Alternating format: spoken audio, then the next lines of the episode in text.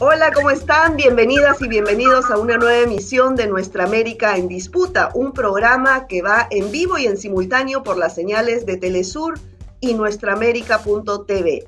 Les saluda Verónica Insausti y a partir de este momento les invito a que se eh, conecten con sus preguntas, sus comentarios sobre el tema que vamos a abordar el día de hoy. Bueno, este próximo sábado hay una reunión importantísima vista desde eh, el aspecto eh, geopolítico. Estamos hablando que en México se va a realizar la sexta cumbre de la comunidad de países latinoamericanos y caribeños, donde van a participar y ya han confirmado su asistencia 31 países miembros, dentro de ellos 17 presidentes, dos vicepresidentes, cancilleres y autoridades de primer nivel, donde además tienen una agenda trascendental para nuestros pueblos y vista desde un, una perspectiva de bloque geopolítico. Para conversar justamente sobre esta agenda y sobre los desafíos que hay sobre ella, estamos con el expresidente de Colombia y ex secretario general de la UNASUR, Ernesto Samper. Muchas gracias, presidente, por acompañarnos. Muchas gracias, Verónica. Muy complacido de estar aquí en su programa y con esta de la audiencia tan calificada y en un momento que como usted mismo usted misma señala es un momento histórico para la región. Así es, y, como primera pregunta quiero eh, que nos cuente qué importancia eh, geopolítica tiene esta sexta cumbre que se va a realizar el sábado en México. Quizás para ubicar bien el tema tendríamos que decir que esta importancia está asociada a dos hechos políticos fundamentales.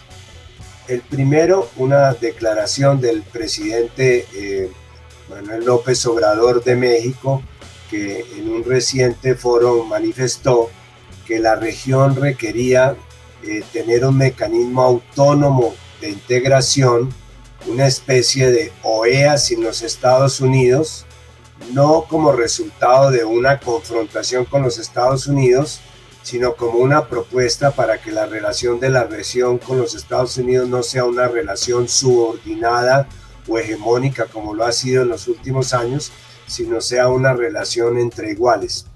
Y el segundo hecho político es que hace algunos meses eh, el presidente Alberto Fernández de la Argentina, eh, México tiene hoy la presidencia de la CELAC, se supone que la debe asumir la Argentina para el próximo periodo, el presidente Alberto Fernández eh, propuso en un plenario del Grupo de Pueblo, en el cual yo participo con otros expresidentes y cancilleres, que trabajáramos una propuesta de convergencia para que los 10 mecanismos de integración subregional, podemos hablar más adelante de ello, que hoy día actúan en la región latinoamericana, pudieran encontrar una sombrilla común en la CELAC, que es en este momento el único mecanismo de integración que nos agrupa a los 34 países latinoamericanos sin ninguna excepción. Sí, y justamente, bueno, hay varios temas en agenda, eh, dentro de ellos ha nombrado algunos este, usted, pero eh, vamos por partes. No, lo primero es eh, la iniciativa esta de relacionarse con otras regiones desde vista de una perspectiva como bloque. Va a ser muy difícil lograr esto con gobiernos de ideologías diferentes? Bueno, son dos respuestas para la misma pregunta. Lo primero es que si logramos hacer un acuerdo alrededor de la CELAC para encontrarnos como mecanismo de integración, tiene que ser un acuerdo en el cual dejemos a un lado nuestras ideologías la integración no puede ser un escenario de confrontación ideológica. Yo lo viví como secretario general de UNASUR. Había en UNASUR países gobernados por distintas, eh, por partidos de distintas ideologías.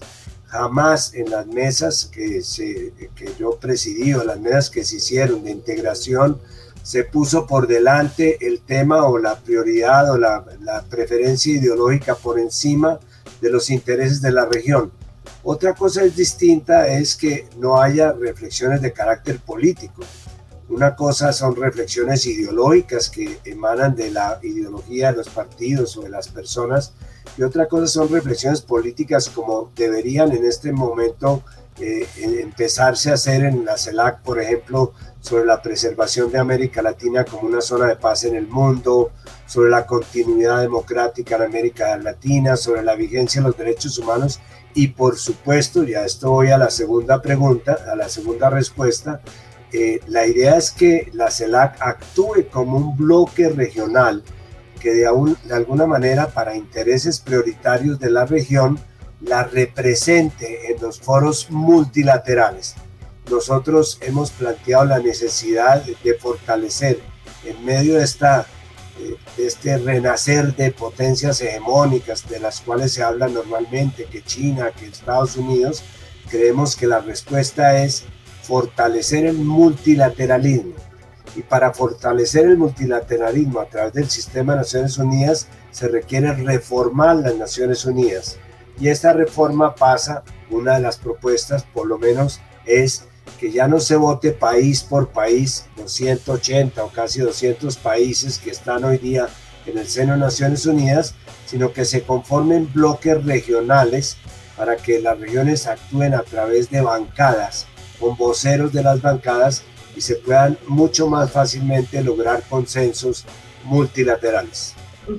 Claro, bueno, otro punto importantísimo es qué se va a hacer con la cuestionada Organización de Estados Americanos con la OEA, ¿no? Hay una iniciativa, lo anunció ya el canciller mexicano, eh, para plantearle a Estados Unidos y Canadá salir de la OEA, porque ¿qué sentido tiene pues tener un organismo como la CELAC y otro como la OEA en paralelo, ¿no?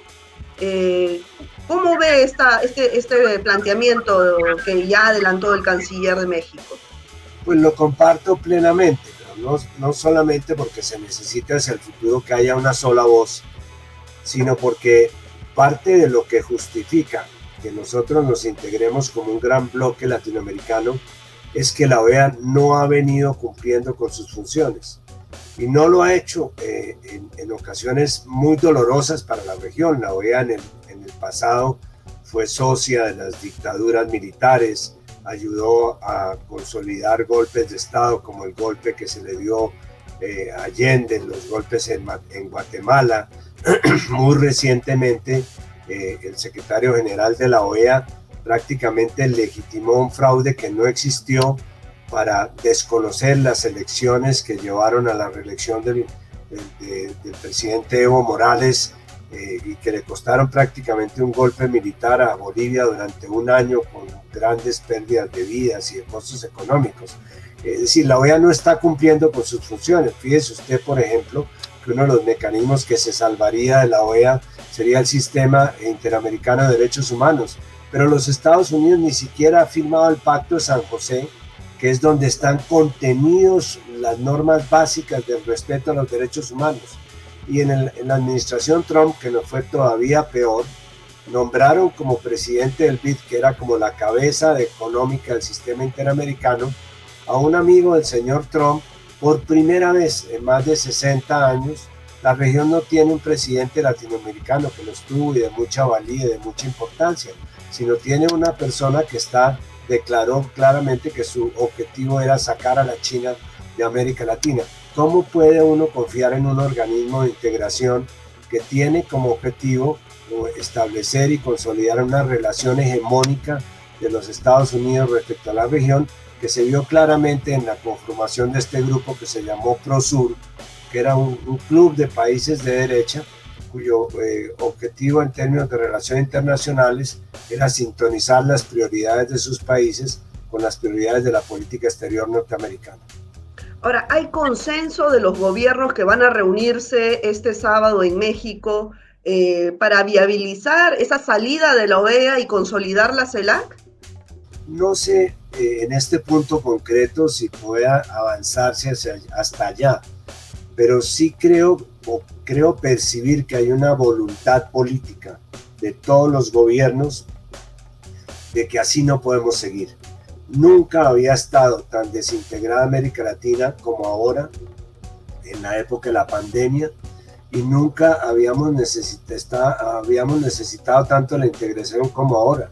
Fíjense en temas como por ejemplo el de la salud. ¿Cómo podemos explicar que, que América Latina tenga el 30% de los fallecimientos por el COVID-19 del mundo cuando solamente representamos el 8% de la población?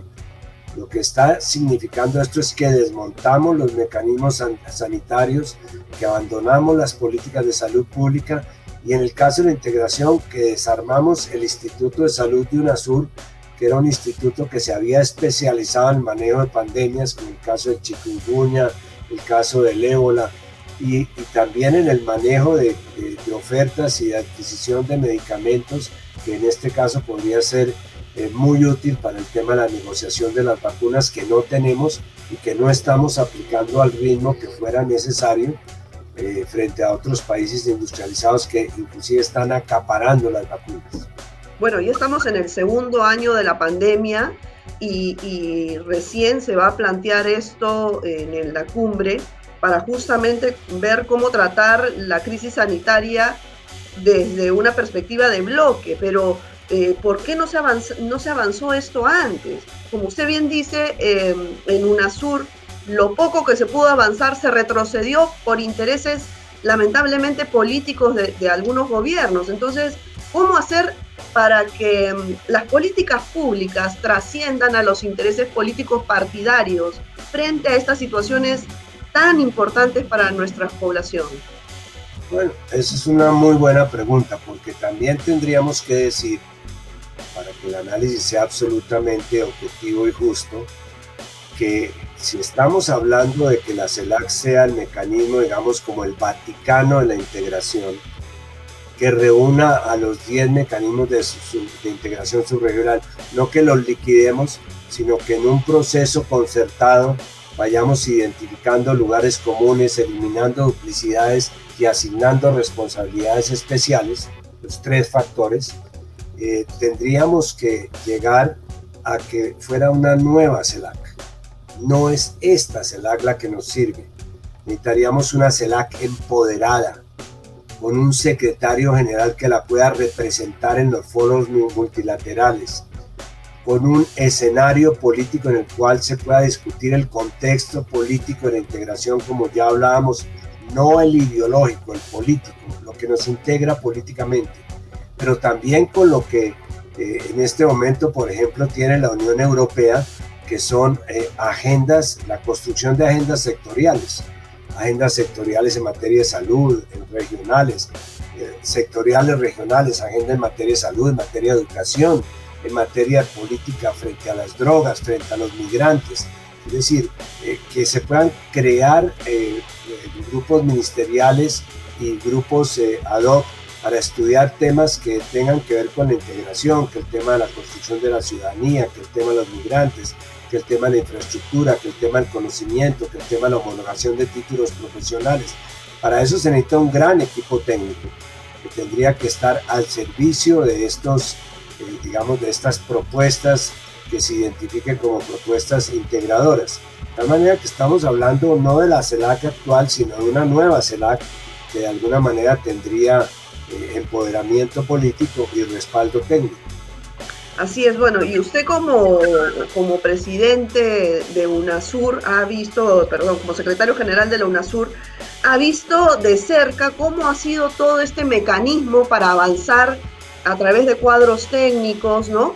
Eh, la voluntad política de, en ese momento, por ejemplo, con el tema de las medicinas, de la compra de medicinas en bloque, en fin. Pero em, justamente desde su experiencia, ¿qué podría recomendar ahora eh, para que finalmente se haga un seguimiento permanente a estas decisiones políticas que se puedan dar en, la sexta cumbre? Eh, yo, mi experiencia en el sur me enseñó que estos trabajos sectoriales, más que grandes documentos técnicos o discursos o eh, elaboraciones estadísticas o diagnósticos interminables, lo que, lo que resulta bien son eh, compartir las buenas prácticas, buenas prácticas de los países. En lugar de inventarnos el agua tibia eh, con, documentos que todo el mundo conoce, que todo el mundo comparte, pero no desarrolla. Lo que podría hacerse sería que en esos eh, grupos sectoriales que se construyeran en, la CELAC, por ejemplo, se reúnen los ministros de educación de los 34 países y, se cuentan las experiencias que han tenido exitosas en sus países. Hombre, que a mí me resultó bien este programa de alfabetización. Por ejemplo, en el tema de medicamentos, en UNASUR llegamos a desarrollar un banco de precios de medicamentos. Tomábamos los medicamentos en los 12 países por sus componentes químicos, olvidándonos de su nombre comercial, y veíamos cuánto costaba cada medicamento en cada país y encontramos que había diferencias hasta de 14 y 15 veces del mismo medicamento vendido en distintos países. Y entonces impusimos unos decretos para que cada país reglamentara que compraba al mínimo precio al cual se vendiera ese medicamento en la región. Eso es simplemente un, ejercicio de, de, conversación, de socialización, de experiencias, obviamente respaldados con criterios técnicos, pero eso sería una, forma, digamos, eh, moderna de desarrollar lo que podría ser una integración que tendría que darse muy rápido a, partir de lo que, lo que ya le comentaba. Y es que en la región actúan 10 mecanismos de integración. Lo menciono muy rápidamente, la comunidad sí, por favor. el Pacífico, el Mercosur, está el ALBA, está la Comunidad de Estados del Caribe, el CARICOM, está la Asociación de Estados del Caribe, está la integración eh, eh, centroamericana, está el Pacto Amazónico, está pues la propia CELAC, pues se trataría de que identificáramos en una matriz, ejercicio que se comenzó a hacer en UNASUR, bueno, qué cosas hay en las cuales podemos sumar fortalezas. Y entonces, en lugar de que un ministro vaya a tres reuniones con los mismos para hablar de lo mismo, que vaya a una sola reunión. Segundo, qué cosas hay que están duplicadas, entonces eliminémoslas, ¿para qué repetirlas indefinidamente? Y finalmente, ¿qué, ¿en qué cosas tiene especialidad cada mecanismo? Por ejemplo, el ALBA tiene una gran experiencia en mecanismos de solidaridad. La experiencia de Petrosur, que le dio prácticamente respiro a los países del Caribe con unos precios del petróleo y de, combustibles asequibles, el momento en que estaban altos, se hicieron asequibles para ellos, fue el resultado de una propuesta de integración, de una propuesta regional. Y lo mismo puede decirse en el caso de la comunidad andina con sus mecanismos institucionales, Mercosur. Mercosur desarrolló una, una política que prácticamente nuestra visa Schengen en América del Sur y es que cualquier persona que demuestre que es suramericano tiene derecho a tener una visa de trabajo hasta por dos años renovables. Esa es una visa Schengen. Entonces no es difícil, no es difícil avanzar, pero eh, es muy costoso no hacerlo. Ahora, eh, ¿cuál es la propuesta? Eh, ¿Reemplazar a estas organizaciones ya existentes, a las 10 que he mencionado, y centralizar todo a través de la CELAC? O que éstas sigan en paralelo y, la CELAC actúe pues como un bloque como la Comunidad Europea, por ejemplo, para temas eh, precisos, trascendentales. La idea es que analicemos las experiencias positivas de estos organismos para que se puedan compartir a nivel regional hasta donde sean compartibles. Habrá eh, temas específicos, como por ejemplo el tema amazónico, que tiene una región determinada, salvar la cuenca de la Plata en la Argentina, que tiene otro contexto, en fin, todos los proyectos de infraestructura. Pero en esencia se trata de que se puedan encontrar los países en comisiones o en subcomisiones dentro de la CELAC y que cada país además, si tiene unas especificidades como estas que decía por su región, pues las pueda seguir desempeñando, porque si proponemos ahora que se liquiden los 10 organismos, nos vamos a demorar 20 años. Pero si proponemos que esos mecanismos encuentren la forma de reunirse de una manera más eficiente, menos costosa, en términos políticos y en términos económicos, pues vamos a poder avanzar mucho más rápidamente. Y si hay algunos, algunos mecanismos que tienen sus, ya, lo hablábamos, especialidades, pues que las sigan cumpliendo. Así es. ¿Y cómo, ahora que eh, comenta un usuario, basta de la OEA, reforzar un ASUR, otro usuario, eh, cómo salirnos de la OEA? Eh, ¿Usted cree que va a ser fácil, que va a ser muy difícil, que va a ser imposible salirse de la OEA? Bueno, obviamente va a ser difícil la negociación con Estados Unidos y países que están muy habituados a compartir su política internacional con los Estados Unidos. Pero esos países tienen que entender, aquí tenemos dos conceptos de integración. El concepto eh, un poco nació en la Cumbre de las Américas en 1994, es que la integración se hace a través de tratados de libre comercio vamos a liberar los aranceles, vamos a comerciar lo que queramos, usted me protege mis inversiones, me protege la propiedad intelectual y vamos para adelante. Ese no es el tipo de integración que necesitamos. Nosotros necesitamos una integración que nos reconozca nuestras prioridades. Están dispuestos a darle un tratamiento de ciudadanos a todos los migrantes latinoamericanos. Están dispuestos a eliminar los subsidios a los productos agrícolas que tienen Estados Unidos y Canadá para que la competencia no sea desleal con nuestros productos que no están subsidiados, están dispuestos a reconocer nuestro derecho sobre la biodiversidad americana o van a seguir incursionando las compañías farmacéuticas para eh, fundamentar sus descubrimientos en nuestra propia riqueza de biodiversidad. son inquietudes que nunca se plantearon. Bueno, ese tipo de integración, que es una integración de construir región, es la que queremos con la CELAR. Lo otro es mantener unos acuerdos de libre comercio que además destrozaron la integración. Menciono el caso concreto de la comunidad andina. Apenas eh, Colombia y Perú firmaron los tratados de libre comercio con Estados Unidos, se salieron Venezuela y Bolivia porque ya nosotros no tenemos nada que hacer ahí. Usted ya puso un cañón que nos dispara a nosotros desde afuera. Entonces, sí, hay que hacer una reflexión política muy profunda, pero yo sí creo que todos los países se han dado cuenta, inclusive los países que están hoy día en, esta, en estas alianzas de derecha, de que la integración le sirve a todos si la manejamos con criterios políticos y no ideológicos. Por lo menos con las políticas públicas trascendentales eh, eh, para el beneficio de la población, como por ejemplo el tema de la salud, ¿no? Eh, pero bueno, otro tema que le quería plantear, presidente, es, ¿usted considera que la CELAC eh, puede ser viable sin un soporte desde la sociedad civil, porque por ejemplo eh, hay ya movimientos de organizaciones sociales, eh, sindicatos, organizaciones de la sociedad civil que están planteando crear una CELAC social, ¿no? Así la han llamado, para que vaya en paralelo, articulando con, con la CELAC, integrada por los estados, las políticas públicas. Esto y se intentó anteriormente, hemos visto pues, eh, eh, eh, hemos visto los movimientos del ALBA, hemos visto varios grupos, ¿no? El, Foro de Sao Paulo, pero no han concretado esta articulación real entre Estado y pueblo. ¿Qué podría, ¿qué podría usted proponer al respecto? Tenemos que, partir de la reflexión de que es el modelo de desarrollo que tenemos no nos sirve el modelo neoliberal fracasó.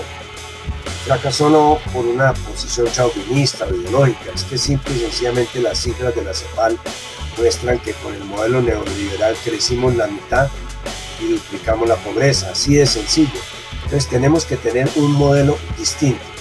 Y ese modelo eh, es un modelo que a mi juicio de tener tres factores, no los voy a desarrollar por falta de tiempo, pero primero, reducir la desigualdad. Nuestro problema no es solamente la pobreza, que tenemos unas grandes asimetrías, asimetrías de género, asimetrías de campo-ciudad, asimetrías de sectores, asimetrías salariales. En fin, tenemos que reducir la desigualdad. Ese es el, contenido de ese modelo solidario. Segundo, tenemos que crear valor. No podemos seguir viviendo lo que le sacamos a la tierra por debajo, por encima, porque nos montamos entonces en unos ciclos enloquecidos de precios y no estamos aportando nada. Tenemos que crear valor reindustrializar la, región, que la economía campesina sea tenida en cuenta, volver a producir nuestros alimentos, pero creando valor y encadenamientos productivos. Y tercero, tenemos que construir ciudadanía, es decir, tenemos que crear unas nuevas condiciones de gobernabilidad. Allí es donde ya no nos sirve solamente esta diferencia entre Estado y mercado para diferenciarnos qué tipo de Estado queremos, qué papel le damos al mercado, sino que entra otro tercer actor, que es la sociedad civil, y esa sociedad civil está representada eh, virtualmente por las redes y realmente por las organizaciones sociales, por los movimientos sociales, que son a propósito los que están manifestando en este momento, no son los partidos, son los movimientos sociales y los mismos ciudadanos. Bueno, hemos visto lo que ocurrió hace poco en Chile con, con la elección de los integrantes de la Asamblea Constituyente, la mayor cantidad de los integrantes vienen justamente desde la sociedad civil, organizaciones, y no de partidos políticos, ni de derecha ni de izquierda, ¿no? Eso es un poco eh, lo que está ocurriendo en el resto de Latinoamérica y el Caribe. Así es, y es una, una asamblea constituyente, la primera asamblea con equidad de género. Y además el 56% de los diputados son individuales y no se conocían entre sí. Eso es una, una explosión democrática. Entonces, para terminar este planteamiento, necesitamos Estado, necesitamos mercado y necesitamos la sociedad civil para el proceso de integración. Necesariamente las organizaciones sociales tienen que estar eh, participando en las decisiones, eh, expresando sus conceptos eh, como una especie de eje transversal. Yo diría que aquí hay tres ejes transversales que no se pueden evitar. El eje de género, la región tiene, está muy mal en género, en de género el eje ambiental porque el tema ambiental va a ser el gran tema. Si la crisis del COVID fue la llegada de una crisis biológica, esa crisis biológica se puede seguir manifestando a través de la crisis climática. Y el tercero es la participación popular, la participación social, en la cual pues obviamente necesitamos llenar de, de voces de participación y de contextos de participación social todas las decisiones que se tomen en la CELAC. No es hacerles a ellos un rancho aparte, sino, hombre, vengan, ustedes tienen, van a estar interactuando con todos los, en todos los escenarios en los cuales se tomen las decisiones de integración. Así es, no, eh, solamente interactuando, sino eh, cómo hacer que sea vinculante las decisiones de esta CELAC social, por así llamarlo, con las decisiones de la CELAC, ¿no? ¿Cómo se podría hacer, por ejemplo, para que sean vinculantes? Pues, para que sean totalmente vinculantes, el sueño, que es difícil de obtener hoy día, es que eh, tengan un poder supranacional, los que representen a los países en la CELAC. Es decir, que lo que ellos decidan sea inmediatamente vinculante para sus países. Eso se podría conseguir en un acuerdo constitutivo. La Unión Europea lo tiene para las decisiones que adopten colectivamente. Esa sería una fórmula.